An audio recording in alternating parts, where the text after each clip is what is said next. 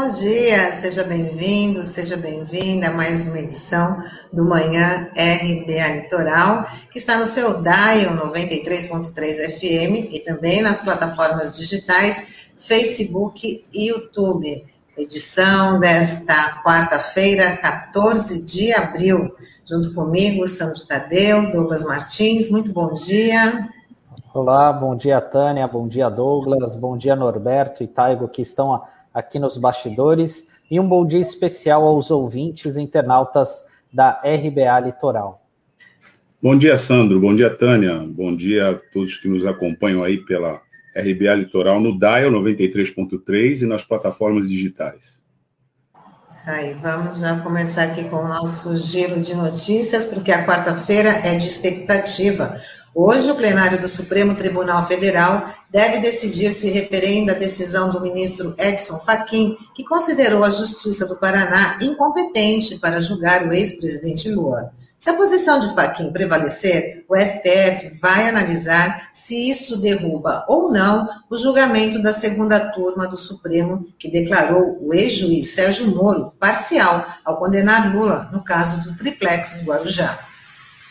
E outro assunto quente é que a, é a CPI do Senado, que foi criada ontem. Os parlamentares terão 90 dias para investigar a atuação do governo federal e de governos estaduais e municipais no combate à Covid-19. A comissão parlamentar de inquérito vai ter 11 senadores titulares e 7 suplentes. Então hoje é uma espécie de final de Copa do Mundo, né? Vai começar, porque tem uma série de assuntos que são decisivos para a vida nacional que vão ser discutidos no plenário do Supremo Tribunal Federal, né? Todos os assuntos de repercussão política de larga escala nas nossas vidas, né? Por um lado, a gente tem a discussão a respeito dos desdobramentos daquela decisão do Fachin. Né? Decisão que dá pela incompetência do juízo. É sempre bom a gente separar as coisas. A incompetência é do juízo, lá da 13ª Vara Criminal de Curitiba. Não teriam de estar naquele lugar os processos de julgamento do cidadão Luiz Inácio Lula da Silva, envolvendo triplex, envolvendo o sítio de Atibaia, envolvendo a questão do Instituto Lula. Se isso prevalecer, então tudo que foi feito lá no juízo de Curitiba, a rigor, pode ser desconsiderado e reiniciado no juízo, porque essa foi a recomendação do Faquin de Brasília, podendo ou não é, serem aproveitadas aquelas instruções probatórias que foram feitas lá em Curitiba. E o que, que, é, que, que isso quer dizer? Quer dizer que pode acontecer, se essa, essa decisão for tomada dessa forma, pode acontecer que um juiz de Brasília entenda que tudo ali que foi produzido pode ser aproveitado para uma nova sentença e dar uma nova sentença no mesmo sentido. Essa é a decisão que o Faquin deu e que vários analistas é, apontam como uma decisão voltada para salvar a Lava Jato. Porque considera o juiz incompetente, mas não compromete a Lava Jato. Na sequência, vamos lembrar, o ministro Gilmar Mendes respondeu aquela pauta do dia 8 de março, né, com aquela decisão, e na sequência, é, aí sim, julgou o juiz, que agora é ex-juiz, ex-ministro Sérgio Moro, por suspeição. Esse é o debate que vai para o plenário analisar hoje, né? E pode acontecer é, várias coisas a partir daí. Mas hoje a gente tem uma entrevista que a gente vai conversar sobre esse assunto e acho que a gente pode aprofundar daqui a pouquinho, né? Esses desdobramentos. Mas a outra questão é a da CPI a CPI da pandemia. Porque essa é, pauta, aí sim, que já foi instalado, o requerimento já foi lido, vai andar. CPI, simplificadamente, é um procedimento investigatório, só que dentro do parlamento. Está investigando o quê? As responsabilidades do governo federal em eventuais negligências no, na condução da política pública de defesa da saúde diante da pandemia. Essa é uma questão complicada para o governo Bolsonaro, por quê? Porque vai se formando um consenso nos meios jurídicos, políticos, sanitários, de que Bolsonaro é responsável por muitas das mortes acontecidas desde que o vírus Covid-19 chegou por aqui no ano passado. Por quê? Porque se adotasse política pública adequada, essas mortes aconteceriam, mas não na escala que a gente tem, portanto, seriam mortes evitáveis. Nesse contexto, a OAB encomendou um parecer que foi apresentado ontem para a sociedade, que dá conta dessas responsabilidades, concluindo pelo seguinte: primeiro, houve crime de lesão corporal e homicídio por omissão. Isso está lá no parecer. Como assim por omissão? Quando você tem o dever de tomar uma decisão para evitar um determinado resultado e não toma, e esse resultado acontece, você responde pelo resultado. É o caso, segundo esse parecer, do Jair Bolsonaro à frente da presidência da República, que tinha dever de tomar decisões na defesa da saúde pública e não fez. Além de não o fazer, sabotou quem estava fazendo e continua com essa atitude. Portanto, esse parecer da OAB apresentado ontem conclui pela responsabilidade, é gravíssimo, porque conclui pela responsabilidade por homicídio, lesão corporal em massa, portanto, crime, conclui pela responsabilidade política, que aí afeta a permanência no cargo da presidência da República, porque a Constituição determina que é obrigação da, do Estado, e aí nas figuras do Poder Executivo, e aí na figura do Poder Executivo Federal, proteger a saúde pública, classificada ali como direito fundamental, direito social fundamental, e essa obrigação não foi cumprida e foi sabotada, embora num contexto em que vários agentes vinham alertando das consequências que isso poderia alcançar. Terceiro, isso também está no parecer apresentado pela é, Ordem dos Advogados do Brasil, que classifica a atitude do Procurador-Geral da República, Augusto Aras, como negligente diante dos quase 100, ou talvez mais de 100, pedidos de impeachment, né? E, e, e da, da, das notificações, das comunicações apresentadas pela PGR, porque esses pedidos de impeachment vão lá para a Câmara.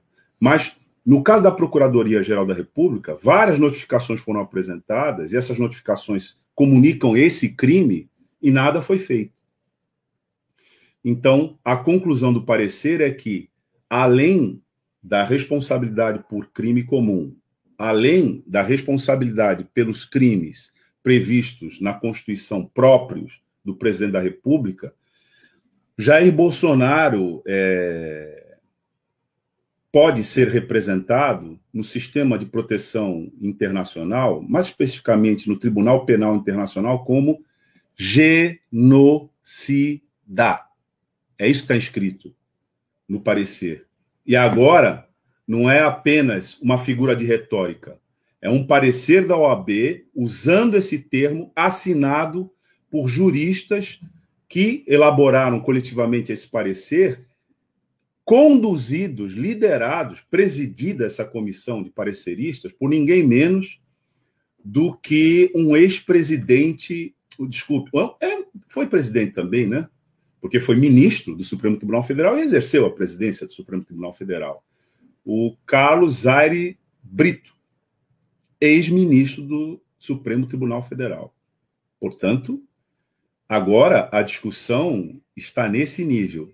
E esse parecer é inevitável, ele vai ser importado para a CPI. Ele vai parar lá dentro da CPI. Então, essa semana realmente, como eu disse no começo, parece que está começando o campeonato, né? Assim, é, que vai chamar a atenção de muita gente. Enquanto essa CPI estiver andando, né? Que é tudo que o governo federal não queria, essas vísceras estarão expostas e sendo examinadas por todos e pela sociedade brasileira. Como o presidente está em rota de conflito com vários desses meios de eh, comunicação corporativos, é de se presumir que a atenção vai ser redobrada né, para a cobertura dessa CPI durante as próximas semanas. CPI tem previsão para começar e terminar em 90 dias. Portanto, se for utilizado o prazo máximo, a gente pode ter durante três meses a CPI inserida no cotidiano é, da sociedade brasileira, numa cobertura diária é, pelos meios de comunicação de massa. E o Douglas, e o mais interessante disso tudo é que é o seguinte, né? Ontem, durante a sessão para criação é, oficial né, da CPI, a gente viu vários senadores governistas defendendo o lockdown, dizendo que a CPI não poderia funcionar, que era perigoso durante a pandemia, né? Então, parece uma piada pronta, né? Justamente essa turma que defende tratamento precoce, cloroquina, né? Enfim, é, é curioso isso. Embora, assim, não menosprezando, mas a gente sabe que pelo menos três senadores faleceram por conta da Covid-19. Um deles, o, o senador Major Olímpio, que é aqui de São Paulo, né? Enfim. É, mas, assim, a gente sabe é, que agora começa uma fase para é para é, postergar né, o início da CPI, que agora vão começar a aparecer aquelas questões de ordem, os requerimentos para ver como vai ser um funcionamento da CPI e até mesmo a indicação dos membros, né?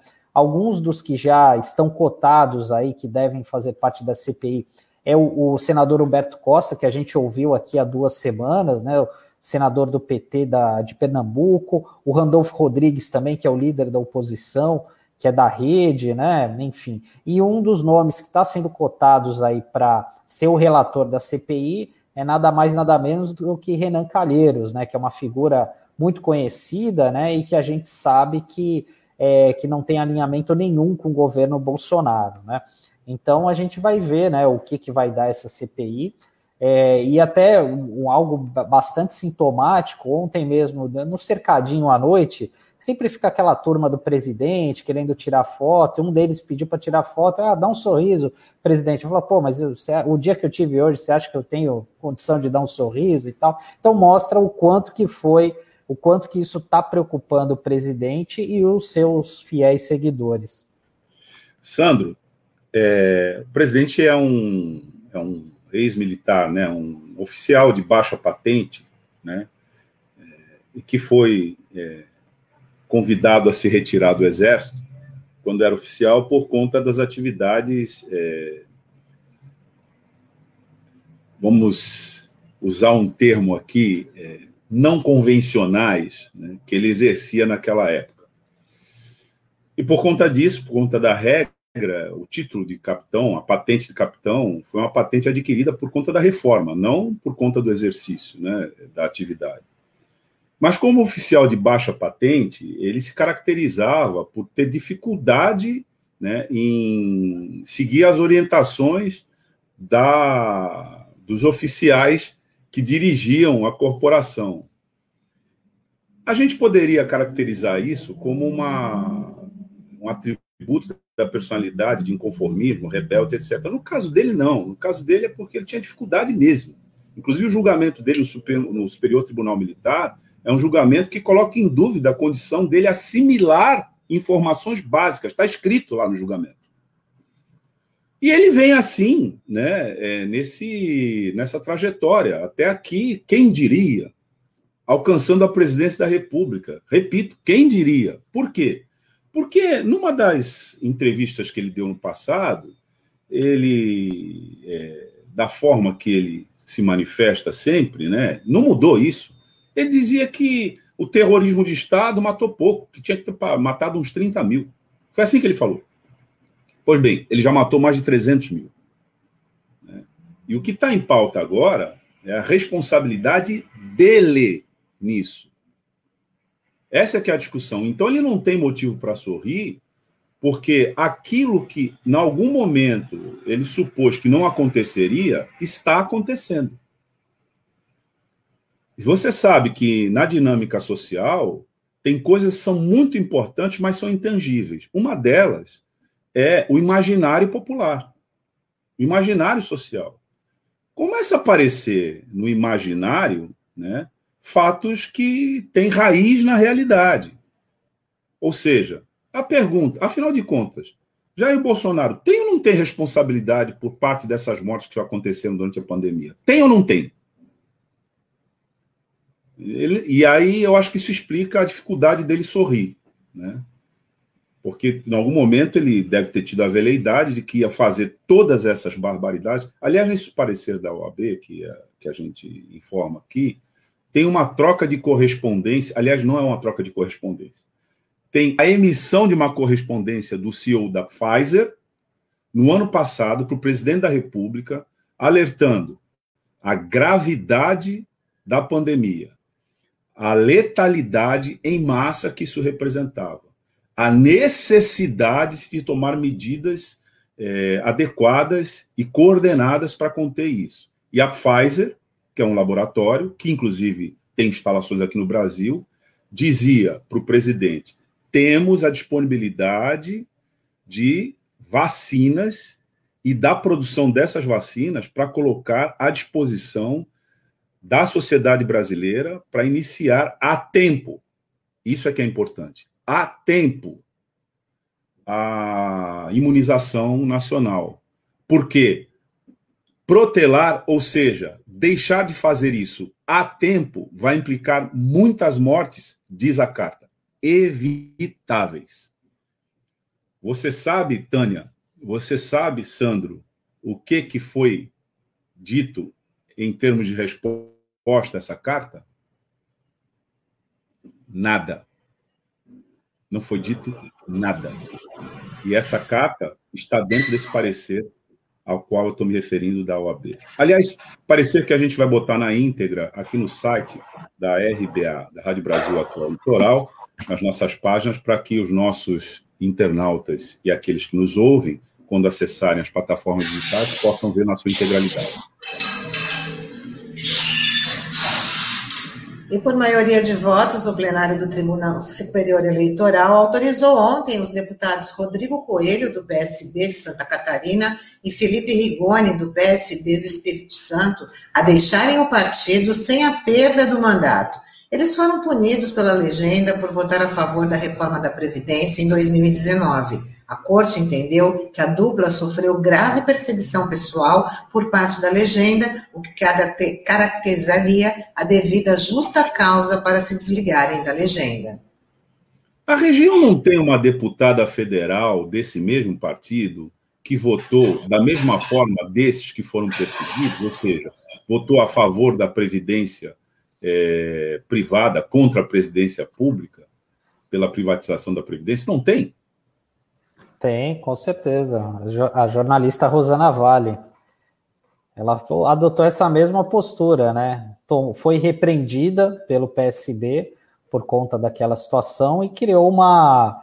É, é, ficou muito queimada aqui entre os sindicalistas aqui da região. E depois disse que foi vítima de bullying político por parte é, de manifestantes que foram fazer protesto na frente da casa dela, onde ela mora aqui em Santos, né?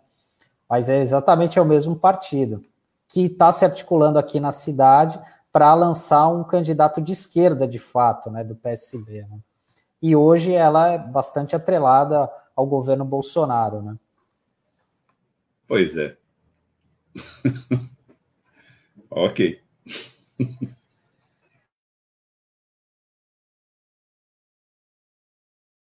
E sobre a questão da Covid, é, ontem faleceu né, um deputado federal do Paraná, o José Carlos Esquivianato, do PP. Ele estava no seu primeiro mandato, tinha 66 anos e já tinha perdido a esposa, é, a Marlene Schiavinato, no dia 12 de março, pelo mesmo motivo. Então, é mais uma perda aí, mais um congressista que perde a vida por conta da Covid-19. Você tinha dito é, anteriormente, né, das baixas no Senado, né? E essa foi a primeira baixa na Câmara. Né? Exatamente, Douglas. Exatamente. É, porque ela é uma doença que não escolhe é, cor, classe, religião, né? Enfim. O que a gente sabe é que normalmente quem, os, quem tem acesso aos recursos privados acabam tendo uma condição, uma assistência de saúde melhor, mas nem sempre isso é o suficiente para salvar a vida das pessoas, como a gente tem visto aqui nos últimos, nas últimas semanas, pessoas muito conhecidas aqui da, da nossa cidade perderam a vida, enfim, apesar de toda, toda a trajetória que construíram aí. E, e vamos é, e após a Baixada Santista bater o recorde de mortes por Covid-19 na última segunda-feira, quando foram contabilizados 53 óbitos, a região registrou mais 28 falecimentos em decorrência do novo coronavírus. No total, 4.154 já perderam a vida na região por conta da doença desde o início da pandemia. A média de mortes também aumentou se comparadas às duas últimas semanas entre 28 de março e 3 de abril, foram 21 óbitos. De 4 de abril a 10 de abril, foram 33, um aumento de 58%. É, essa referência não foi tomada em consideração para a flexibilização é, que nós tivemos. Nós temos lockdown, viemos para fase vermelha, que significa uma flexibilização. Então, esses dados aqui que a Tânia acaba de apresentar, eles não foram considerados relevantes né, para as medidas tomadas diante da situação que esses dados apresentam, que é de agravamento. Né? É isso aí, pessoal. A gente vai chamar para a nossa conversa o jornalista especializado em cobertura política, o Diniz.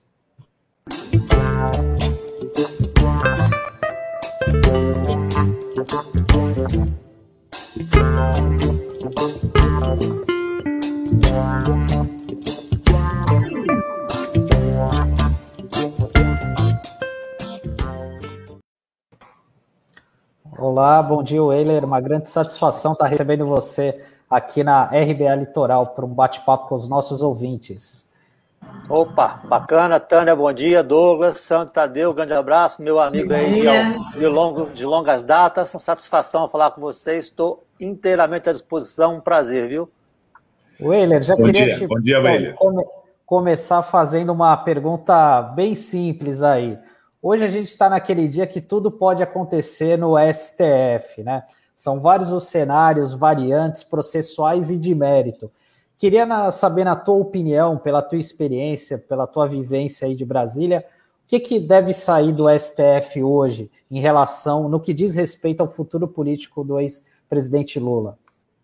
Olha, é, eu acho improvável que a agenda Lula consiga entrar em votação já no dia de hoje, porque você preliminarmente tem a questão da CPI. Eu acho que ela demandará mais do que uma sessão, talvez mais do que duas.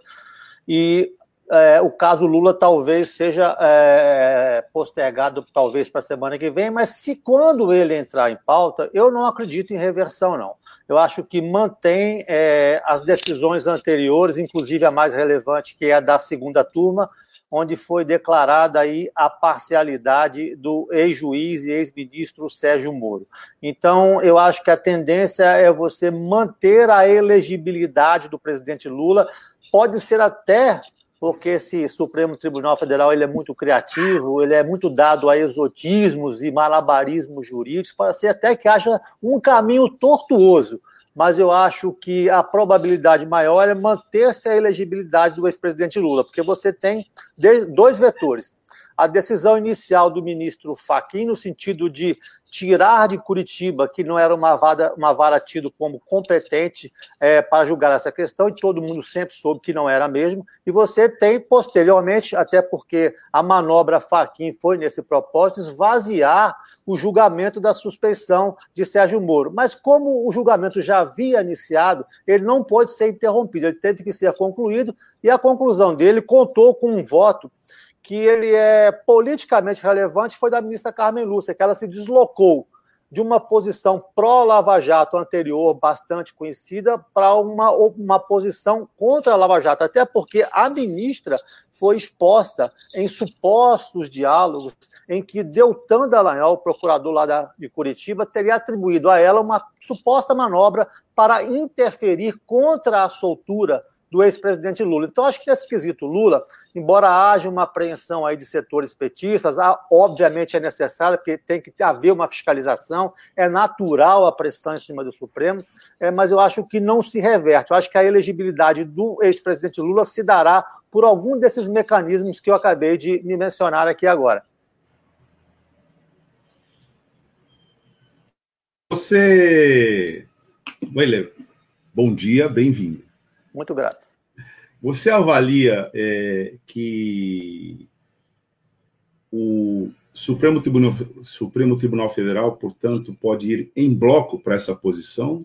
Ou você acha que essa posição é majoritária, mas tem é, algumas probabilidades de, nesse julgamento, algumas decisões irem no sentido contrário? Como é que você avalia? Ô Douglas, eu acho que assim, em bloco eu não diria. Eu acho que é uma divisão que continua a dividir o Supremo, porque por mais que a Lava Jato é, venha, venha sendo exposta nos últimos, nos últimos meses aí, há ainda um segmento dentro do Supremo que valoriza a Operação Lava Jato. Obviamente ela é, produziu alguns resultados, é, mas as transgressões, as ilegalidades da operação são absolutamente eloquentes. Ela foi, é, foi objeto de várias reportagens no mundo e no último domingo, uma muito pedagógica, inclusive para o jornalismo brasileiro, do Le Monde, que reconstituiu todo o passo a passo do ministro Sérgio Moro para concluir que ele foi subalterno, que ele foi uma espécie de vassalo é, dos interesses norte-americanos do Brasil, interesses políticos, geopolíticos e também financeiros. Então, acho que há ali ainda uma corrente no STF que é muito adepta ao lavajatismo, eu não digo as, as, as, as, os expedientes ilegais, mas ao, ao, ao resultado parcial do lavajatismo. Então, mas eu vejo que há mudanças políticas de vários ministros. É, ainda que aqueles diálogos que todo o Brasil é, conhece sobejamente não estejam é, juridicamente é, incorporados a nenhum tipo de ação ali, é, eles acabam provocando um efeito psicológico nas decisões. Você veja que a decisão da parcialidade do Moro não invocou e não aludiu a nenhum dos diálogos, apenas práticas conhecidas, públicas ou confessadas pelo ex-ministro Sérgio Moro. Pois é, mas nós temos aí no passado recente, uma influência né, dos militares nas decisões do Supremo. O caso clássico né, é o Twitter do ex-comandante do Exército. Né? É... Nós podemos ter uma reedição, esse pode haver um retweet né, nesse sentido. E qual é hoje a influência dos militares sobre o Supremo Tribunal Federal, porque no passado recente, tudo indica, ela foi relevante. O Supremo Tribunal Federal está reagindo né, a, essa, é, a essa influência, no sentido de demonstrar para a sociedade que ele não está é, mais suscetível a isso? Ô Douglas, deixa eu te fazer uma, uma breve recapitulação aqui. Você se faz referência ao Twitter do general Vilas Boas, em que ele, numa autobiografia, um depoimento que ele está dando é, para uma autobiografia, teria, teria mencionado que esse Twitter, essa postagem, era fruto de uma articulação do alto comando das Forças Armadas. É, isso foi desmentido pelo o ex-ministro da Defesa ao presidente do Supremo, ministro Luiz Fux, dizendo que aquela era uma visão pessoal e que ela não contava e nunca contou absolutamente com nenhum tipo de organicidade dentro das Forças Armadas. Isso é só para esclarecer que esse voluntarismo general Vilas Boas pode até nem ser verdade. Diz ele que sim, que era fruto de uma articulação, de uma conversa, de uma ponderação dos setores das Forças Armadas. O que a gente viu há três semanas na demissão é, do ministro das Forças Armadas e dos três chefes das forças foi exatamente uma ruptura do governo Bolsonaro com o alto comando, porque, obviamente, o presidente vem desde final de, final de maio do ano passado, começo de junho, fazendo uma pregação golpista, cínica no meio das ruas. E isso não contou, obviamente, com as Forças Armadas lá atrás e muito menos contaria agora, depois dos desgastes que esse governo já foi submetido. Em relação ao Supremo, é, o ex-ministro da Defesa, que acaba de sair do governo, era quem fazia essa ponte entre Supremo e governo. Essa ponte foi desfeita. E eu vou só fazer aqui, usando, abusando um pouco da paciência de vocês, uma brevíssima recapitulação. Desde que nós começamos a pandemia, em março do ano passado, o governo Jair Bolsonaro, no Supremo Tribunal, não venceu nenhuma, perdeu mais de 30 ações. Se vocês tiverem, eu sou um pouco organizado, se vocês tiverem paciência, vou recapitular apenas as principais, são mais de 30. Olha, a autonomia dada a estados e municípios no combate à COVID, à COVID a, o veto à posse de Alexandre Ramagem, a suspensão daquela campanha O Brasil não pode parar, que era é, para evitar aglomerações exatamente, a manutenção da CPI dos fake news, três inquéritos absolutamente sensíveis, que são intervenção na PF, é, o golpe de Estado e as fake news, busca e apreensão em vários aliados do presidente Jair Bolsonaro nesses mesmos inquéritos, o inquérito do ex-ministro Weintraub, é, a, a, ordenamento para que se mantivesse assistência médica às comunidades indígenas, é, a vedação dos cultos presenciais propugnada pelo governo federal, a derrubada de uma medida provisória 966, talvez nem todo mundo se lembre, que ela previa uma espécie de blindagem preventiva em relação aos atos praticados na pandemia para eximir eximir eventuais responsáveis por omissões ou ações equivocadas, a própria CQI da Covid, que acaba de ser instalada, essa decisão da segunda turma, 3 a 2 para é, manter a suspensão de Sérgio Moro, ou seja, mantendo a candidatura Lula, que fragiliza Bolsonaro, a, a divulgação daquela famosa e escatológica reunião de 22 de abril do ano passado, onde o ministro, o ex-ministro da Educação queria a prisão, aspas, dos vagabundos do Supremo e a prisão do deputado Daniel Silveira. Então, isso aqui são é, emblemas. Veja, a política fala por sinais. São emblemas muito eloquentes da situação real do presidente Jair Bolsonaro diante do Supremo Tribunal Federal. Ele realmente não ganha nenhuma lá e quase todas as derrotas são por unanimidade. Oi, bom dia, seja bem-vindo aqui com a gente no Manhã RBA. Eu queria abordar com você sobre a CPI da Covid, ou a CPI do genocídio, como vem sendo, como vem sendo chamada também. Você que está aí mais perto, nos bastidores, eu queria saber... Infelizmente, né, Tânia? Poderia ser diferente, mas a gente tem, tem que fazer esse trabalho, né? Alguém tem que fazer o trabalho difícil.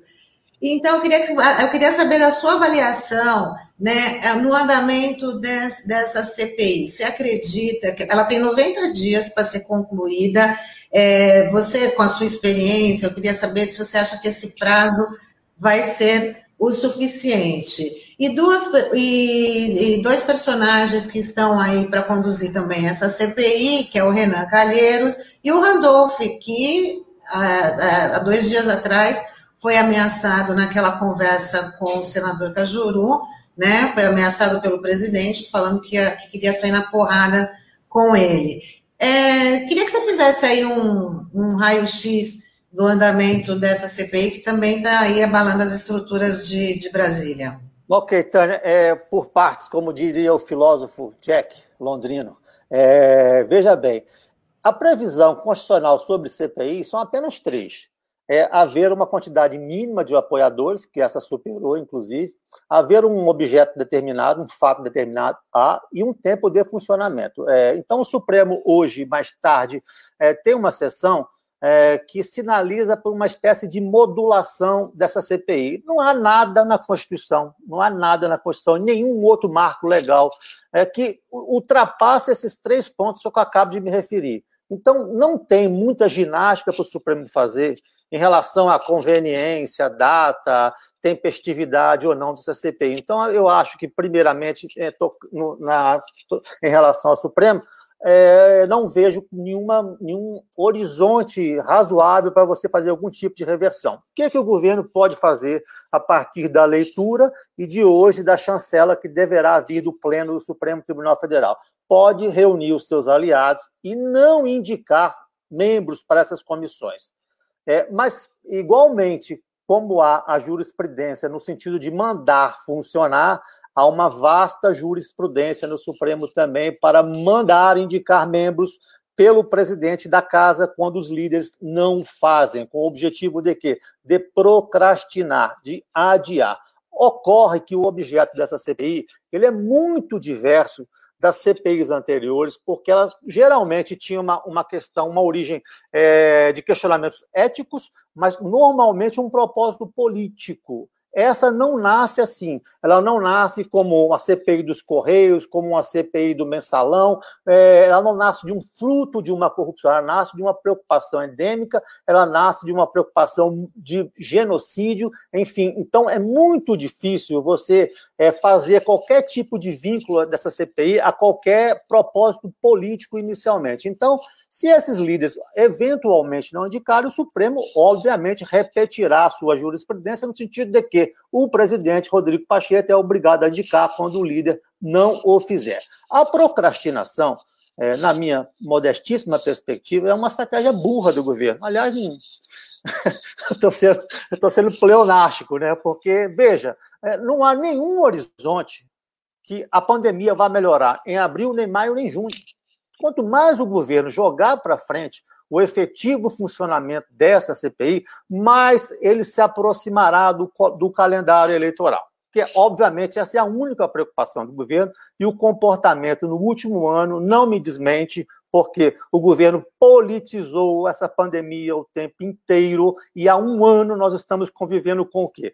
Uma, um obscurantismo negacionista, uma sabotagem da, da ciência, um presidente da República não só é, participando de aglomerações, mas convocando aglomerações, um presidente prescrevendo ilegalmente remédios ineficazes. O exercício da medicina ilegal é crime, está no Código Penal. Um presidente que estimulou a invasão de hospitais para filmar eventuais leitos ociosos. Enfim, é um comportamento completamente é, obscurantista e politizado.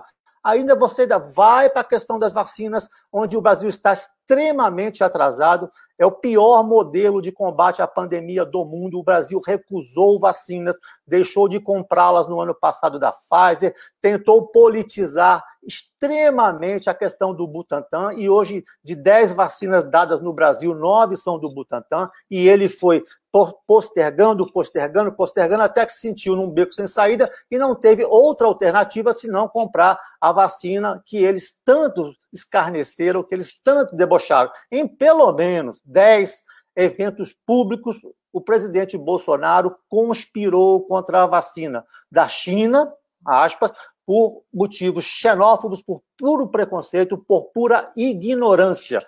Enfim, então a CPI deve começar a funcionar. Há uma discussão é, em relação a esses, a esses, cargos estratégicos na CPI, é, e tradicionalmente não é uma regra, não está é, nem no regimento, nem na Constituição, nenhum outro modelo legal. É, a, a relatoria é dada àquela pessoa que propõe a CPI, que recolhe as assinaturas e toda a CPI, viu, Tânia, Douglas e Sandro, ela precisa de um lastro político.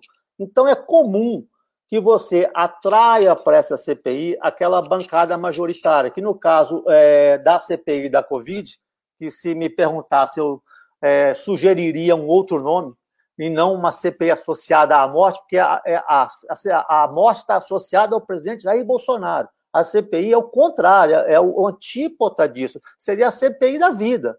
Porque como que ela vai funcionar? Como uma espécie de palco em que todas as televisões, todas as emissoras de rádio do Brasil, todos eh, os blogs, todo mundo transmitirá ao vivo. Ela, ela, ela se, se, transformará num palco eh, de respeito à vida, de contraponto ao negacionismo do presidente da República. Ela será, então, um marco da ciência, de reverência da vida. Eu até sugeriria para quem tem lá eh, competência e poder para transformar na CPI da vida.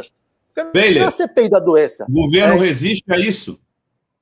A, a, a, qualificar a CPI, o governo resiste a não, tudo. O governo resiste a essa exposição cotidiana que você está descrevendo? Hum, Ou isso eu pode acho, significar que não chegue ao seu término por conta dos efeitos dessa exposição? Entendi, Douglas. Eu acho, veja bem, é, que no calendário é, a, a, gente não tem mais é, nenhum tipo de otimismo para trabalhar com impeachment. Porque imagine se essa, essa comissão parlamentar de inquérito seja a origem desse eventual é, processo de impedimento. Isso vai demandar pelo menos de seis a sete meses. Nós estamos falando em março do ano que vem, nós estamos já na, dentro da eleição presidencial. Nós já estamos na eleição presidencial, porque o calendário foi absurdamente antecipado a partir da decisão de março do ministro Faquim. Quando você tornou Lula elegível, você disparou a eleição presidencial. E daqui para lá, é, quanto mais perto você está da eleição presidencial, menos rotinas você tem. Eu me refiro a rotinas administrativas do executivo e também às legislativas. Então, eu acho assim que essa comissão parlamentar de inquérito ela pode não ser o marco inicial para gerar o impeachment do presidente da República, mas será um holofote diário, se é que é possível, de maiores e profundos desgastes do presidente da República. Então, só complementando aí o que a Tana estava me perguntando, eu acho muito natural que essas duas posições estratégicas sejam realmente divididas entre quem formulou, quem propôs, foi atrás, bateu no Supremo, fez o recurso, e a maior bancada. É, a composição, até esse momento, dos nomes já indicados, indicam um cenário desfavorável ao governo. Há nomes de oposição e há nomes independentes. Porque a questão aí, viu, Tânia, Douglas, Sandro, ela não, é, não será tanto política, será uma coisa um pouco de uma visão mais humanitária, da preservação da evolução da, da, da, da cidadania e da humanidade. É, entre a, a luz e as trevas, você sempre escolhe a luz. Entre a morte e a vida, você escolhe a vida. Entre a ciência e a crença, você sempre escolhe a ciência. Então, esse será o balizamento dessa CPI. Vai ser muito difícil você defender uma pessoa, no caso, o presidente Jair Bolsonaro, num ambiente como esse, porque lá só serão chamados para falar especialistas, doutores, pessoas que entendem do que estão falando, que obviamente irão confrontar o presidente Jair Bolsonaro. Então, todos os dias lá será uma visão, será uma, uma lição, será uma pedagogia da humanidade, da vida, do respeito às pessoas e contra o escárnio, o deboche e o desdém desse presidente da República. Weiler, é... é, só, só para ele complementar, pelo que você está colocando aí, seria aí um processo, o início de um processo de, de derretimento da figura do presidente. Você também escreveu um, um, um, artigo, né, que é a radiografia do genocídio bolsonarista, que também está prevendo aí que ele possa ser julgado, ele, o, o, o Pazuello no Tribunal Penal Internacional. Queria também que só que você, é, você acha que com essa CPI isso pode acelerar a, a avaliação nesse, nesse tribunal internacional e ele ser realmente responsabilizado, ser punido? Ô, ô, Tânia, é, é, é, essa questão do, do, TPI, que é o Tribunal Penal Internacional, é muito sofiscada. Ela envolve vários elementos, mas eu acho que lá a ação que tem mais chance de prosperar é exatamente essa que remete à questão indígena, porque é, há uma sensibilidade maior para esse tipo de tema. Mas veja, o Tribunal Penal Internacional não é o único mecanismo mundial de alcance para se punir é, eventuais genocidas, eventuais responsáveis por morticínios, porque você já ouve, por exemplo, é, o general Pinochet no Chile, ele foi é, punido por um juiz espanhol. Por quê? Porque durante a ditadura no Chile, ele matou espanhóis. O general Pinochet, quando foi preso por um juiz espanhol, era senador vitalício do Chile. Aqui é, na Argentina, o, o, o Videla que foi condenado à prisão perpétua pela chacina de 330 mil argentinos, ele havia sido anistiado pelo governo Menem, depois voltou a ser punido e morreu na cadeia.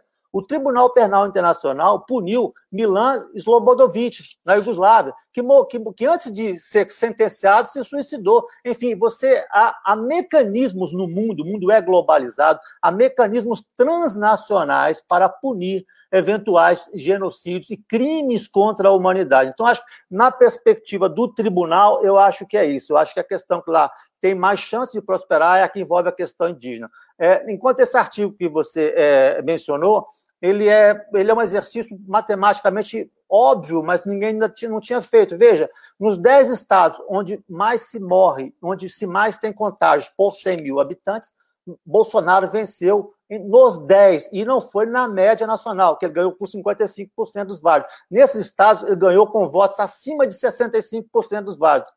Nos estados onde menos se morre e onde tem menos contágio, foi exatamente onde Bolsonaro perdeu. Ou seja, é, é um exercício matemático de que ah, o discurso de Bolsonaro tem mais aderência em suas bases tradicionalmente eleitorais, as que deram a eleição a ele. É, quanto ao derretimento que você é, se reportou, eu, eu sempre tenho um parâmetro, eu não, eu não fico no achismo. O presidente Bolsonaro foi eleito apenas com 39% do total de eleitores brasileiros. Ele conseguiu essa eleição dos votos que foram dados na urna com 46% dos votos, certo? Tudo que significar abaixo de 46% é derretimento. Se ele tem 30 hoje, é porque perdeu 16. E se ele baixar disso, é porque ele perdeu mais. O fato é que, desde que foi eleito, ele nunca passou os votos que teve na eleição do primeiro turno. Quando eu uso os 46, eu uso do primeiro turno, por quê? Porque é o voto mais cristalizado. O voto do segundo turno é um voto de rejeição, não é um voto de escolha. Então, quando ele teve 46% de votos no primeiro turno, depois que ele tomou posse, ele nunca ultrapassou esses 46%. Ele sempre caiu. Se você tomar o segundo turno, que é 55% dos votos válidos, e ele está hoje em 30%, então veja quanto ele perdeu. Então, esse derretimento ele é progressivo e ele existe desde o primeiro dia, porque o governo não tem um projeto, não tem um programa ele só se preocupa com a própria eleição e a agenda dele é extremamente associada à morte. Ou seja, é flexibilização de arma, é o desdém com a pandemia, é a possibilidade de você armar grupos é, paramilitares, como é o caso da milícia carioca, enfim. Toda a pregação, todo o comportamento dele é vinculado à morte. É a única agenda que ele tem: matar. Weiler, é, queria te perguntar o seguinte: é, na duas semanas a gente teve um manifesto aí é, de vários políticos que se dizem de centro, centro-direita, enfim, em defesa da democracia. Eu queria que você, como é que você avalia isso, sendo que a maioria dos partidos deles, né, são fiéis seguidores da agenda bolsonarista, que é o caso do DEM, do Novo, o PSDB, né, enfim, queria que você fizesse uma análise sobre isso. E sobre a questão do Moro, é, por exemplo, da, da morte do Moro como juiz, né, do mito, juiz para o Moro político. Você acha que essa, essa narrativa pode ganhar força, por exemplo, do Moro sair candidato pelo Podemos, que é o partido mais lavajatista que a gente tem, com uma chapa com Santos Cruz, que é um foi o primeiro militar defenestrado aí pelo Bolsonaro, com uma ala racional. Você acredita nessa possibilidade aí de uma chapa de centro, entre aspas, né?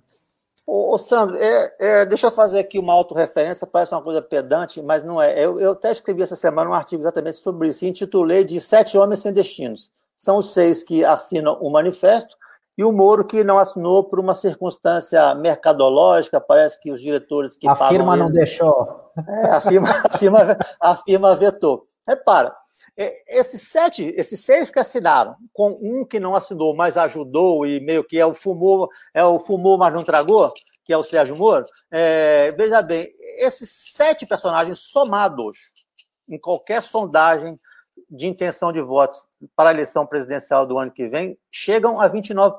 29% é o número do Lula, 28% é o do Bolsonaro. Eles somados, então eles chegam a, ao primeiro e ao segundo colocado na pesquisa. Essa é uma, veja bem, nenhum, nenhum deles ali. Veja, Luciano Huck e Amoedo são figuras é, laterais na política até agora. Então, acho que o Luciano Huck tende a ficar na televisão, porque lá a claque é mais previsível e mais confiável. É, Amoedo não tem o prestígio que tinha no partido é, no passado. E tem um partido que se chama Novo, eu nem entendo por quê, porque é cada prática, é cada defesa, cada tese, enfim. Então, é, são esses dois que eu acabei de mencionar, que são laterais, são macacas de auditório de Bolsonaro. Dória e Eduardo Leite fizeram campanhas coladas a Bolsonaro. Mandetta foi ministro do Bolsonaro. Sérgio Moro foi ministro do Bolsonaro. Dois ministros, cá para nós, é, de resultados medíocres. Medíocres. Um tem até um discurso que saiu, mas o outro não. O outro, quando foi ministro, tentou emplacar uma agenda fascista, que foi a exclusão de licitude, que é o licença para matar, certo? E também a, a, a, a fé, a, desculpa, a prova ilícita, obtida de, aspas, quem é que iria julgar isso? De boa fé.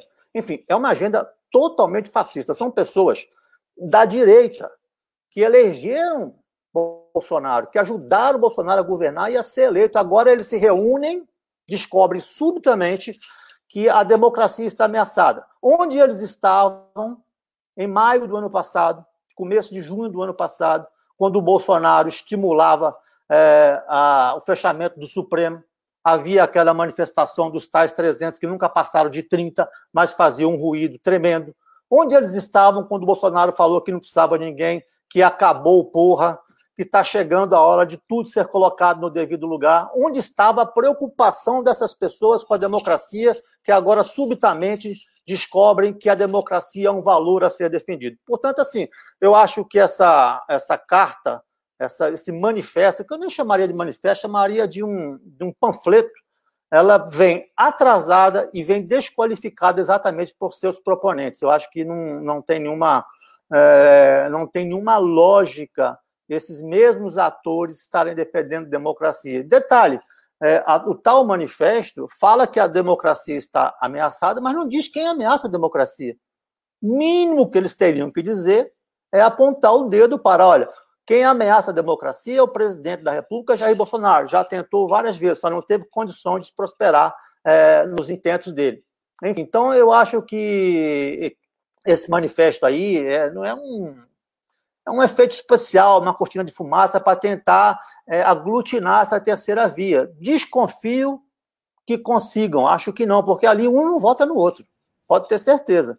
E, para finalizar, Sandro, é, nós temos que o Brasil tem uma contradição que está colocada e ninguém tem resposta para ela por hora. Você pega a última eleição municipal, onde o Bolsonaro foi derrotado, ele, ele pediu votos para seis, seis candidatos em capitais. Essas capitais somavam 17 milhões e meio de votos. Os candidatos dele tiveram menos de 10% desses votos. Apenas um foi para o segundo turno, Crivella, e perdeu. Os demais todos foram derrotados já no primeiro turno, inclusive aí em São Paulo. Enfim, então o, a logomarca Bolsonaro na eleição municipal foi derrotada. A do Açaí, a ex-mulher, outros candidatos que adotaram o sobrenome Bolsonaro. É só quem foi reeleito foi o filho dele, vereador, mas perdeu 30% dos votos em relação ao último pleito. Então a logomarca Bolsonaro foi derrotada na eleição municipal e o PT também foi derrotado. Conclusão da eleição municipal. É um, é um V para baixo. O centro ganhou a eleição municipal e os teóricos extremos, PT e bolsonarismo, foram derrotados na eleição municipal. Isso indicava o quê? De que a, a, população está cansada do conflito, do dualismo, dos extremos, e quer uma coisa mais associada à responsabilidade, à mediação, à tolerância. Perfeito? Perfeito. Esse é o resultado da eleição municipal, que não tem seis meses. Aí você vai para a sondagem da eleição presidencial, esse V fica para cima. Fica o Bolsonaro numa ponta, o Lula na outra, e sobra ali 20, 25% dos votos para distribuir em 7, 8 candidatos de centro. Isso só quem vai esclarecer para a gente, para o Brasil, para a opinião pública, para todo, para o mundo, inclusive, é a próxima eleição, porque tem uma contradição. Se você tem a opção pelo centro na eleição municipal, pode ser até por questões administrativas, a experiência pesa mais, se a eleição é para prefeito, se é para vereador, mas quando você vai para a eleição é, presidencial, as sondagens indicam exatamente o contrário, que as pessoas estão preferindo a esquerda e a direita e estão desprezando os candidatos de centro. É, Meile, eu tenho talvez um, uma, uma percepção talvez um pouco diferente dessa, né? Até ter participado do, do processo eleitoral, é, o programa defendido, por isso que você está chamando de direita, ele não tem diferença em relação à extrema-direita. É o mesmo programa. Né? A política do Guedes, que é ministro da Economia do Bolsonaro, não tem diferença substancial da política do centro, do PSDB, etc. É a mesma política. Então, é, isso que você chama de centro, em termos de agenda econômica, é direita e extrema-direita. Esse centro é responsável, inclusive, pela pelo escalpo da classe trabalhadora com o fim da legislação trabalhista, etc. Então, na verdade, é, eu queria te perguntar já que você apresentou esse número, né, em torno de 28% aí, uma base é, do Bolsonaro, a que se deve essa resiliência, mesmo diante de toda a situação calamitosa que a gente se encontra? Qual é a sua avaliação sobre isso? A que se deve essa resiliência do Bolsonaro? Olha, e uma segunda pergunta, a partir... Só um E uma segunda pergunta a partir disso que você coloca é: bom, todos eles são responsáveis pelo Bolsonaro, como você descreveu aí. Agora, alguns estão desembarcando do Bolsonaro. O que, que deu errado no consórcio golpista? Olha, Douglas, vamos lá, vamos é, também por partes. Obviamente que na questão econômica você tem toda a razão. Você, até mesmo nos governos petistas, você teve ali é, luminares do liberalismo, como, por exemplo, Henrique Meirelles, presidente do Banco Central no governo Lula, você teve Joaquim Levy no governo Dilma, enfim. É, na questão econômica, as coisas se diferenciam basicamente, não é nem na proposição econômica, mas na visão social. Mas você não vê, por exemplo, é, no governo petista, é, a visão é, da, privatização como elemento de retomada do crescimento. Você vê a visão econômica do PT é um pouco mais do papel do Estado no tracionamento da economia via investimento público, o que o comunista Joe Biden está fazendo nos Estados Unidos exatamente agora. É, e na questão é, do, da visão do liberalismo do Paulo Guedes, a gente até nem tem como verificar, porque são dois anos e meio de puro, puro ilusionismo. A única, é, a única proposta é, do cardápio é, do ministro Paulo Guedes que evoluiu evoluiu não em função do trabalho desse governo, evoluiu em função de um, um, amadurecimento do governo anterior, que foi exatamente a reforma da Previdência. Não que ela seja, não que eu defenda, nem que eu acho que ela seja a solução para absolutamente nada.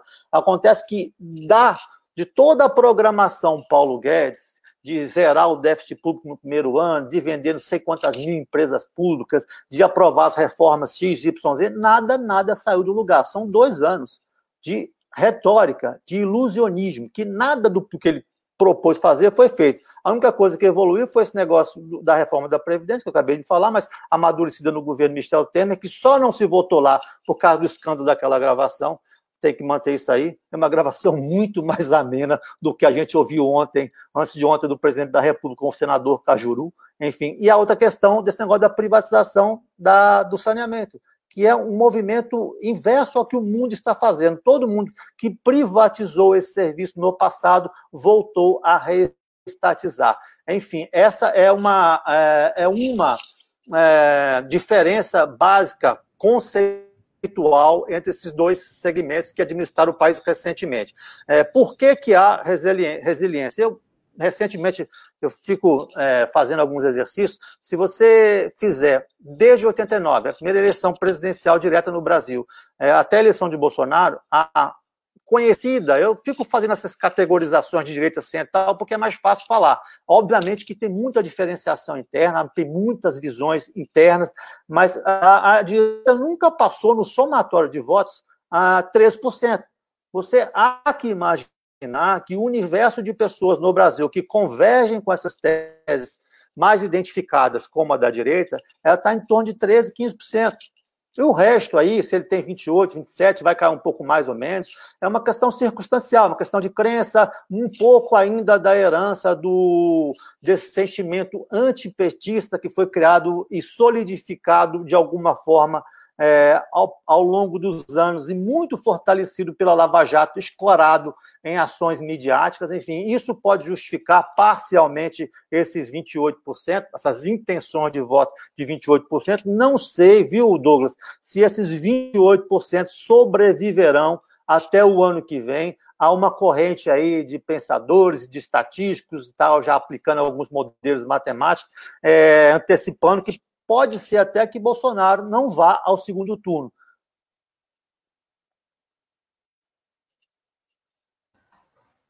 Weiler, é, eu queria que você falasse também um pouquinho para a gente sobre essa questão do Centrão, porque o Centrão está fechado com Bolsonaro, pelo menos não sabe. Você acha que até quando esse apoio deve se manter? E se essa questão do orçamento pode ser um divisor de águas aí para ver o rompimento dele com esse bloco.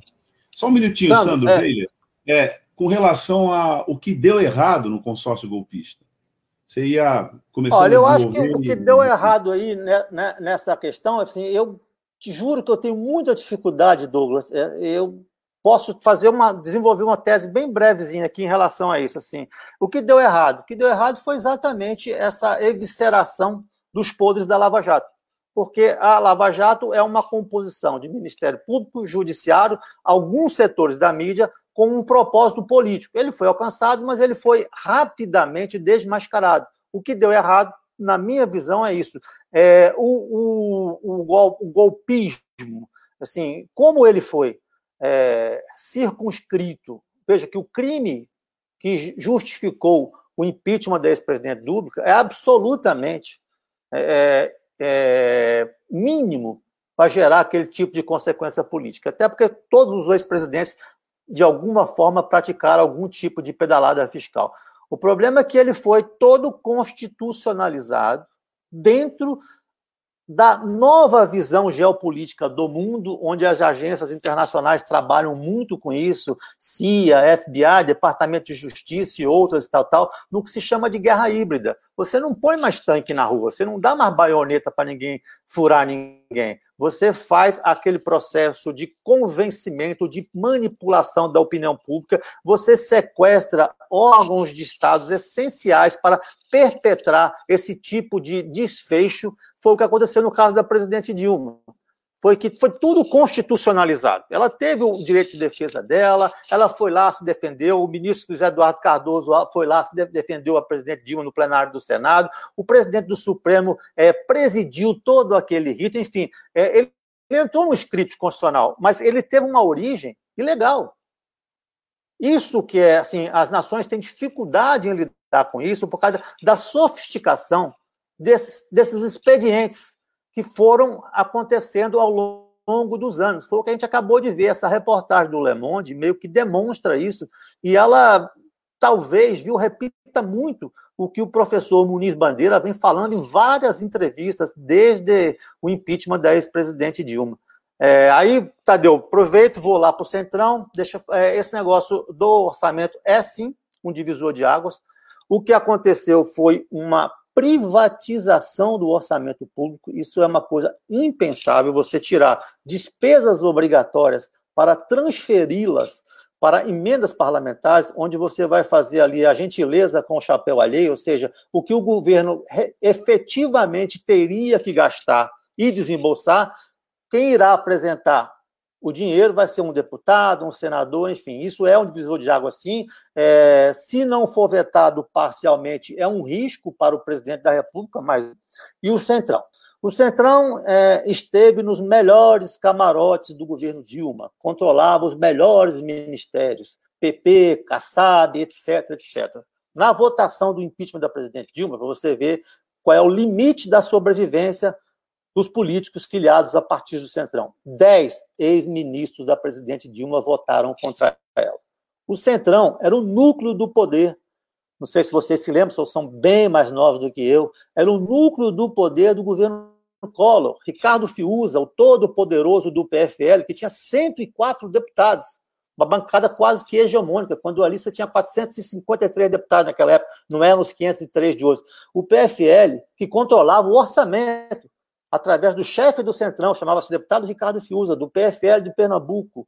Ali, o Collor teve 34 ou 36 votos, porque quando a questão é sobrevivência política, eles desembarcam.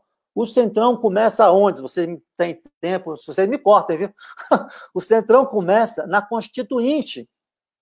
A Constituinte teve uma engenharia muito sofisticada dos partidos centro-esquerda, está o Fernando Henrique, está o Mário Covas, está o próprio Roberto Freire, eles montam um, um regimento interno, montam um, um cronolo, uma cronologia de votações que a centro-esquerda, embora a minoria, conseguiu avanços absurdos até a comissão de sistematização. Talvez nem todo mundo se lembre como é que foi o processo, mas enfim, é, essa, essa engenharia da votação, é, de comissões menores para ampliar para comissões maiores, acabou, acabou provocando evoluções é, da perspectiva de direitos individuais e coletivos é muito grande.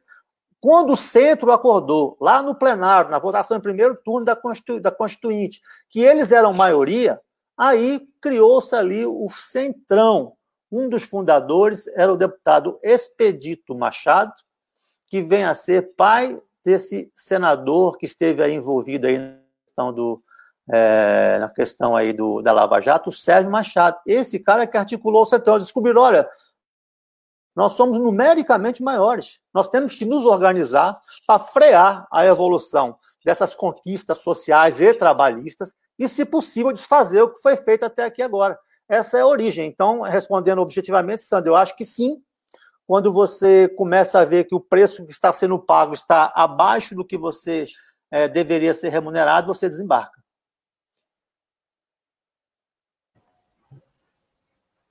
Legal, Euler. Queria te agradecer, viu, pela, pela participação. Sandro, Aqui no só, só um minutinho antes da gente concluir, é possível? É, ouvindo você falar, velho, não tem jeito, é, tem uma pergunta inevitável aqui. Então, a gente consegue é, estabelecer uma normalidade institucional no Brasil com presidencialismo coalizão? Porque Olha, a descrição eu... que você deu ela esbarra no presidencialismo de coalizão. Você uhum, vai ter que fazer acordo com o Congresso. Eu queria ouvir a tua opinião a respeito disso. Sem, sem dúvida, isso. Ah, tá, Ô, Douglas, deixa eu te falar, é, antes de te responder, deixa eu te dizer que eu sou é, confessamente parlamentarista. Por quê? Tá. Porque o parlamentarismo tem é, é mais agilidade em dar respostas à crise. Se você ó, não está funcionando, tivesse uma pandemia dessa, Caiu um primeiro-ministro, dois meses, cai um segundo em três meses, cai um terceiro em quatro meses, assim, como você tem ali o gabinete de sombra, vai formando uma maioria, você vai derrubando, derrubando, até você chegar, é, não numa eficácia completa, mas pelo menos numa, numa administração aceitável. A iminência de você perder o poder amanhã é, evita que você forme esses blocos baseados em interesses financeiros, que te dá uma estabilidade de quatro anos. Então, pode ser que eu, eu sou o primeiro-ministro, pode ser que eu caia amanhã ou pode ser que eu caia o ano que vem. Mas isso não me dá uma segurança. Eu, a, o que eu tenho que fazer é trabalhar certo e corretamente, porque eu não tenho nenhum tipo de estabilidade temporária baseada em algum tipo de troca de favor. Então, é, dito isso, que eu sou parlamentarista e não desisto dessa tese jamais, é, e você tem a possibilidade de frequentemente votar, e a iminência do voto a cada mês, a cada dois meses, é, inibe que parlamentares eleitos tenham práticas impróprias. É, então, assim, eu acho que o parlamentarismo é perfeito. Não é o modelo ideal, mas é muito melhor do que o, o presidencialismo de você chama de coalizão e eu chamo de colisão, porque é um, é um modelo absolutamente entrópico, caótico, que provoca crises atrás de crises. Não tem nenhum presidente da República nenhum presidente da República, desde a redemocratização, que não tenha passado por processo de impeachment. Alguns os venceram, outros perderam, mas já são dois que perderam. Ou seja, num tempo muito curto, a instabilidade, a incerteza é a regra do jogo, todos os governos. Weiler, queria te agradecer pela participação aqui na RBA Litoral, foi muito bacana a tua participação, né? E também fazer uma referência aos ouvintes internautas que eu acabei de esquecendo de mencionar. O Weiler, ele é prêmio ESSO de jornalismo, né? E está num grupo seleto de jornalistas por conta de uma série de reportagens que ele fez pela Isto é em 2004, é mostrando que o então presidente, diretor do Banco Central e o diretor do Banco Central, né? É, foram é, esconderam bens da Receita Federal, esconderam da Receita bens no exterior, né? A gente está falando do Henrique Meirelles e do Luiz Augusto Candiota, que caiu logo depois, né? Caiu um mês, caiu um mês. E o, e o, o Henrique Meirelles, eu, isso é muito importante, se você me permite. o Henrique Meirelles, veja, ele só não caiu porque ele ganhou, foi brindado pelo ex-ministro José Disseu, é, na equivalência da presidência do Banco Central a cargo de ministro, ou seja, ele ganhou foro especial da noite para o dia. O presidente do Banco Central não tinha foro especial. Ele ia responder a inquérito na Justiça Comum, já estava respondendo a alguns, e numa edição extraordinária do Diário Oficial de uma segunda-feira, às seis e meia da tarde, Eis que a surpresa, o presidente do Banco Central ganha o foro especial de ministro de Estado, isso nunca mais foi desfeito. E, Sandro, eu queria é, me despedir agradecendo e fazer aqui é, um convite para que leiam aí. Eu publico semanalmente um, uma, um artigo no site osdivergentes.com.br e essa semana, a propósito da matéria do Le Monde, eu estou resgatando umas reportagens que eu fiz nos anos 2002, 2004, parece longe, mas os métodos são os mesmos, em que eu documentalmente mostrava, e isso está tudo publicado na época, tem documento, são, não é um, não é dois, não, são muitos, como a Polícia Federal agia é, sob interesses do governo norte-americano e recebia mensalmente por isso um dinheiro ilegal, uma espécie de propina ilegal paga pela embaixada americana, ora em dólares, ora em depósitos em contas bancárias de diretores da PF, de delegados da PF, e essas contas estão numeradas, identificadas, comprovadas. Eu cheguei a fazer o depósito de um real em uma delas, apareceu lá o nome do beneficiário, era um delegado da Polícia Federal, só para dizer que a Lava Jato, a Lava Jato agora foi usada pelo Departamento de Estado americano e na ponta estava a PF, isso não é uma coisa de hoje. Isso é uma coisa muito antiga. Que os órgãos de inteligência, que hoje, para justificar os seus orçamentos elevados, trabalham com espionagem comercial também. Depois da Guerra Fria, eles perderam um pouco o sentido de ser FBI, CIA, e hoje eles trabalham também com espionagem comercial. Nessa, nessa questão lá em 2002, 2004, era o Civan, aquele bilionário negócio do, dos radares da Amazônia. Isso era para levar a licitação para uma empresa americana, a Raytheon, que, é, que disputava com uma francesa, Thomson. Adivinha quem ganhou? a Rachel americana ganhou por uma dica do Serviço de Informação norte-americano que estava instalado dentro da Polícia Federal, aqui em Brasília. Não sei se vocês se lembram, o presidente da República foi grampeado. Talvez vocês se lembrem disso. Fernando Henrique Não, foi grampeado. Eu, é importante e... você estar falando, porque dentro desse esquema, né, um papel importante também foi desempenhado pela mídia corporativa, porque o Wikileaks denunciou isso que você está dizendo. O Wikileaks também denunciou a espionagem da Petrobras por conta do golpe de 2016 na vida pessoal e das comunicações mais próximas da presidenta Dilma com seus assessores envolvendo esse tema. Mas isso nunca saiu na grande imprensa, isso nunca é saiu nos meios é corporativos. É. Então, na verdade, isso é uma operação que combina, muito bom que a sua reportagem esteja demonstrando isso, mas ela vai muito além, ela conta com os órgãos é, de imprensa com o monopólio da palavra, que é um dos principais cânceres né, do sistema brasileiro, que constrói é. e destrói reputações, é. forja consensos. Né? Então, uhum. nesse consórcio que a gente está falando, as mídias corporativas, e aí todo mundo sabe quais são, Globo, né? é, principalmente, mas é, as grandes revistas de circulação nacional, elas compõem esse sistema, inclusive cooperam, às vezes, diretamente com isso. Muito bom que você esteja fazendo isso, uhum. porque a gente recupera todo esse panorama. É, é, então, então, Douglas, só rematando, corroborando o que você está falando, é o seguinte: é, tudo isso que na, lá naquela ocasião foi demonstrado documentalmente, viraram, é, obviamente, sindicâncias internas. E convalidando isso que você está dizendo, adivinha o que aconteceu com essas sindicâncias? Evaporaram. Há, há, depoimentos dizendo o presidente foi grampeado com equipamento da CIA. A CIA usa a PF para coletar dados contra o Brasil. Isso são delegados da Polícia Federal falando, não sou eu, não. Há dinheiro mensal, um volume de 20 milhões em 5, 6 anos na mão de uma pessoa, um orçamento invisível que o Congresso não tem conhecimento, não aprova, o TCU não fiscaliza. É um, congresso, é um orçamento paralelo. Eu estou resgatando exatamente por quê? Porque nunca se dá importância a isso.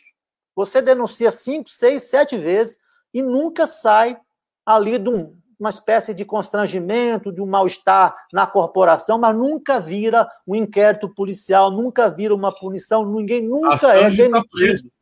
Tá Hã? Assange, Assange, está preso. Está preso. Exatamente. O, o, o, manifestante aqui de Brasília que estendeu um cartaz é, Bolsonaro genocida tá, foi preso.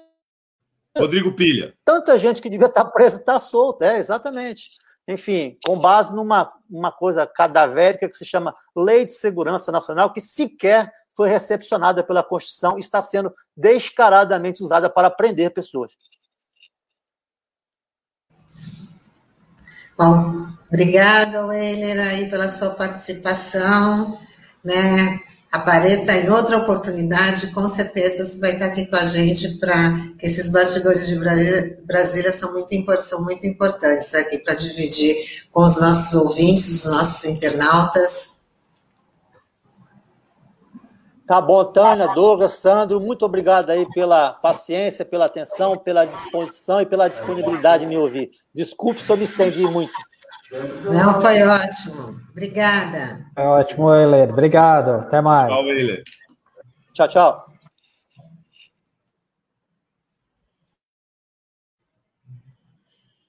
É, vamos falar do seminário que o primeiro, primeiro seminário de gestão do esporte da Baixada Santista.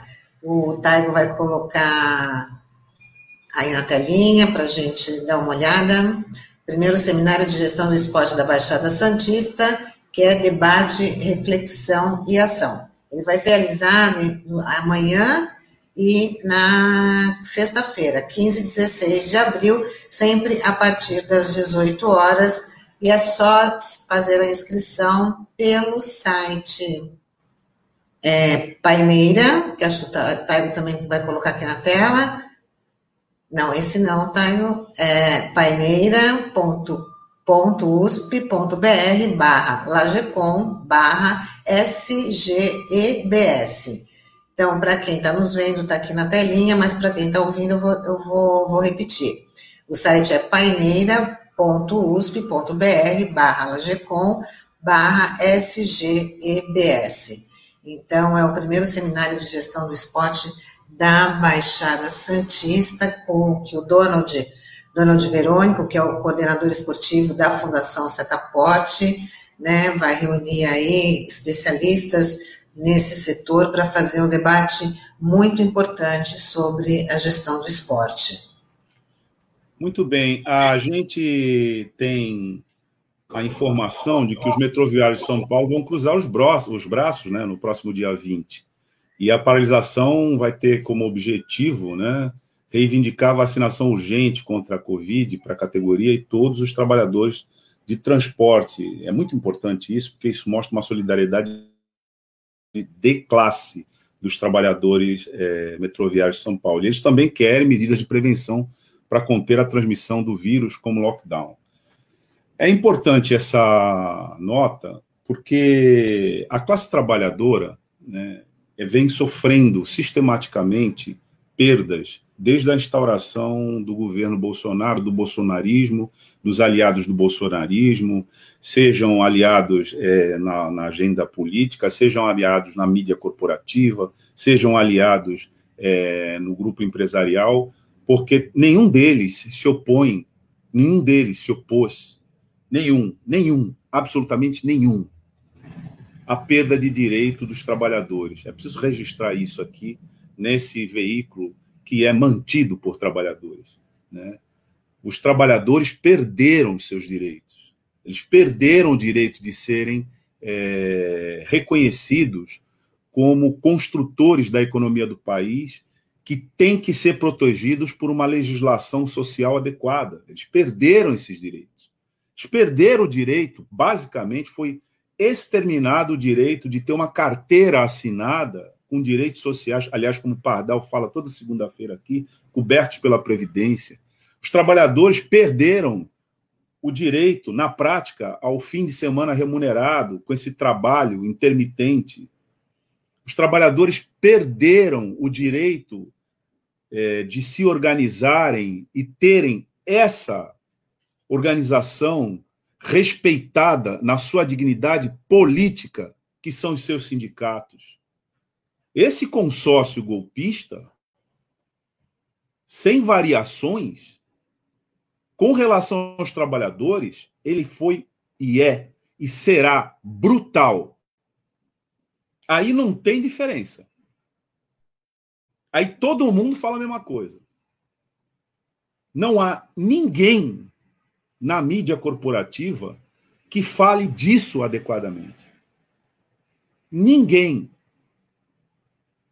E isso que a gente precisa registrar aqui tem a ver com as pessoas pedindo comida na rua, tem a ver com as pessoas passando fome na periferia, tem a ver com os pais de família que estão vivendo além da tragédia, pais e mães de família, que estão vivendo além da tragédia sanitária, essa tragédia econômica que já se atende pelo nome de fome. E isso é importante dizer porque essa nota dos trabalhadores metroviários que vão entrar em greve em São Paulo tem um elemento muito importante. Eles falam é uma greve nossa, mas a gente está lutando pelo direito de todos os trabalhadores que estão no setor de transporte, né, levando e trazendo outros trabalhadores que não têm opção, eles não têm opção. Eu vou lembrar aqui o que o Cássio Canhoto disse nessa, nessa, nessa rádio, chamando os transportes coletivos de covidário. Ele foi muito feliz quando disse isso. Então, a classe trabalhadora, para essa não tem espaço. Para essa não tem espaço. Está sendo massacrada com esse golpe de 2016 e é uma tragédia porque ela está sendo duplamente massacrada agora é, pela pandemia, porque ela, dentro dos mais vulneráveis, ela que é mais radicalmente atingida pelo descaso né, do governo federal e dos seus aliados, porque é preciso deixar claro, ele tem aliados. Tem aliados. E ele tem aliados, não é só na política, no sentido estreito, ele tem aliados na sociedade, nas grandes empresas. Não vamos esquecer que o Jair Bolsonaro foi aplaudido de pé pelos bilionários recentemente, vinculados, inclusive um deles vinculados à CNN.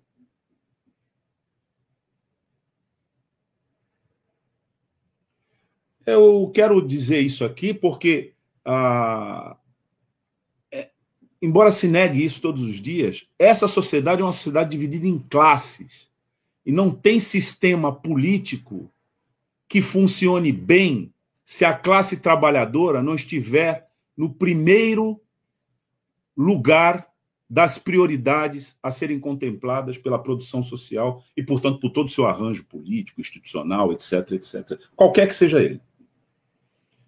Essa greve, é, eu diria, comparando a outras greves, né, é uma greve também em defesa da vida. É assim, é uma greve sanitária, como a POSP já vinha chamando, né? A gente tem greves. É preciso dizer aqui para a nossa audiência, né, que as greves que estão acontecendo, imaginam a categoria no meio da pandemia se reunir para dizer: nós vamos entrar em greve. Não é fácil. Sabe por que, que não é fácil? Porque daqui a pouquinho a mídia corporativa vai atacar os grevistas dizendo que eles são contra a sociedade.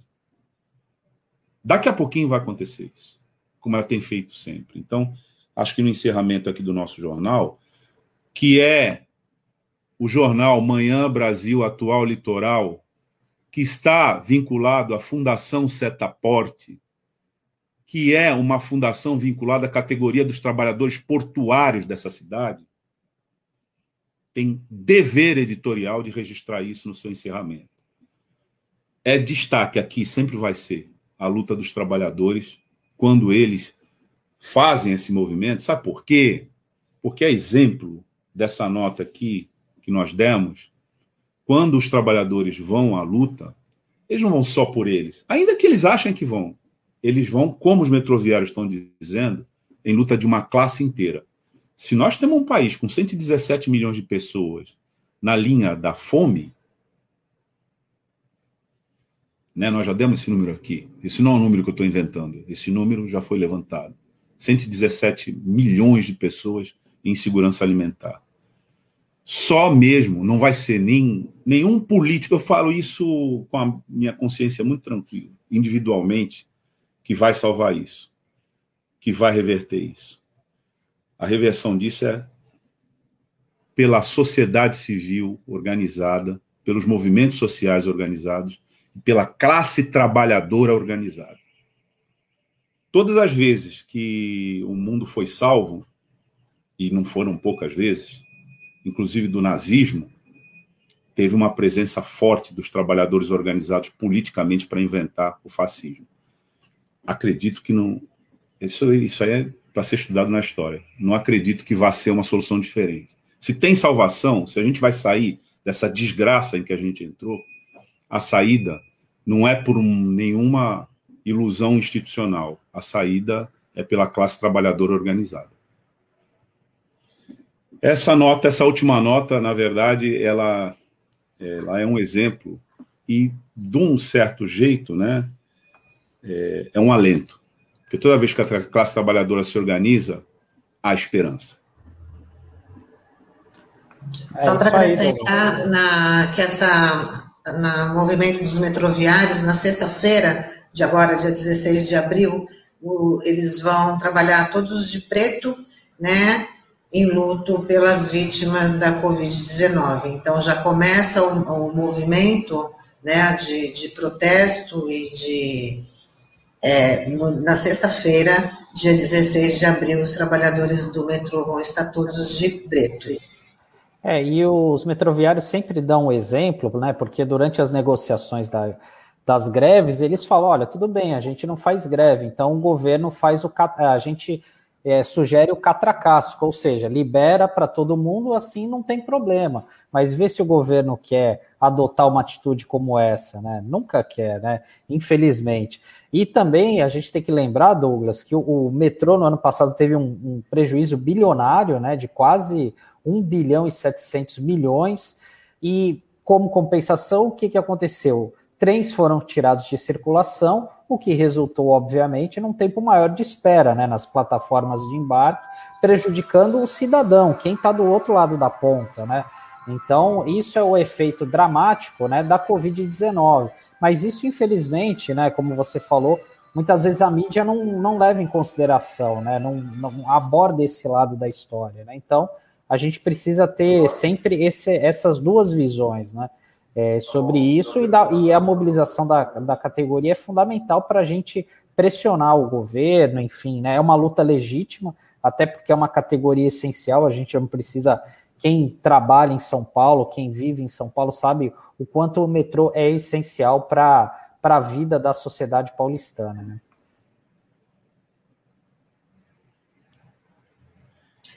É isso aí.